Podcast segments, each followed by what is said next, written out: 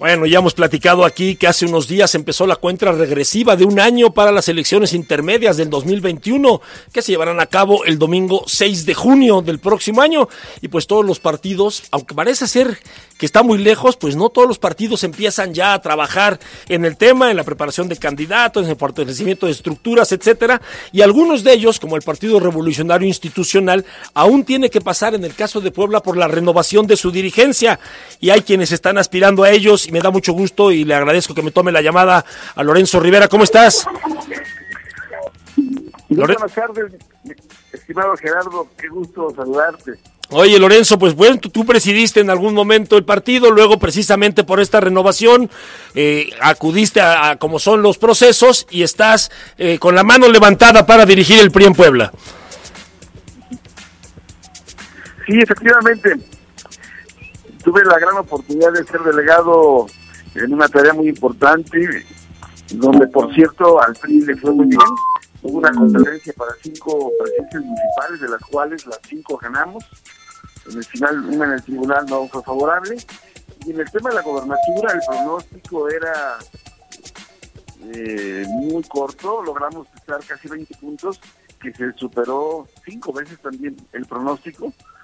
Y con ello, pues eh, hoy se abre ese ánimo de seguir construyendo, de encontrar una estrategia para que en el 2021 podamos recuperar los espacios que mi partido, el PRI, no fueron favorables y donde hoy vemos condiciones, vemos condiciones de verdad muy favorables, notamos que hay la confianza en, las regiones, donde yo veo posibilidades que podemos ganar eh, cerca de 150 presidencias municipales, tener una cantidad importante de diputados locales y federales, hay condiciones y por eso estamos animados a que se nos dé la oportunidad de dirigir el PRI en forma estatutaria.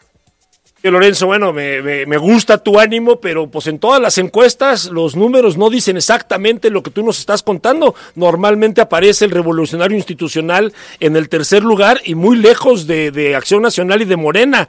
¿Tú tienes otros datos, como diría el clásico?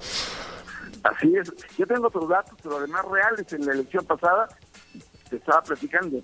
El pronóstico decía, si saca un 3% es mucho y logramos tener cerca del 20%, cinco veces arriba del pronóstico.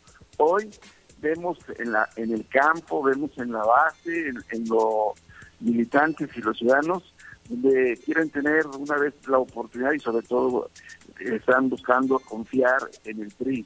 Por eso tengo otros datos. Yo veo que le va a ir bien al PRI. Yo veo en este momento que el PRI tiene más vida que nunca.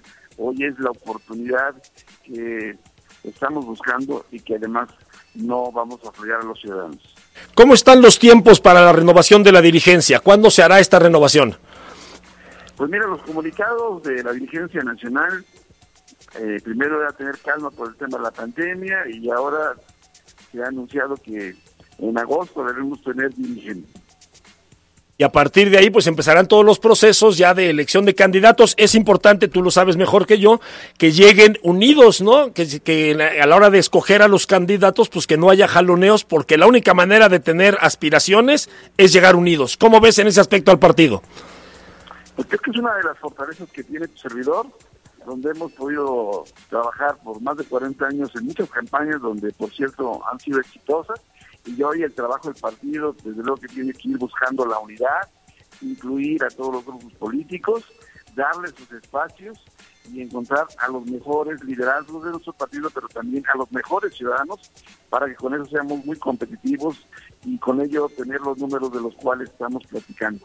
Porque lo más importante hoy en este proceso es que gane el PRI, porque ganando el PRI va a ganar Puebla y va a ganar México. Bueno, Lorenzo, pues estaremos muy pendientes tanto de la renovación de la dirigencia como del proceso de selección de candidatos. Aquí estamos a tus órdenes. Te agradezco esta llamada. Un abrazo. Muchas gracias, Gerardo, y también estamos a las órdenes, puestos para hacer lo mejor por el PRI y lo mejor por Puebla. Correcto. Gracias, Lorenzo Rivera Sosa, aspirante a la dirigencia estatal del PRI.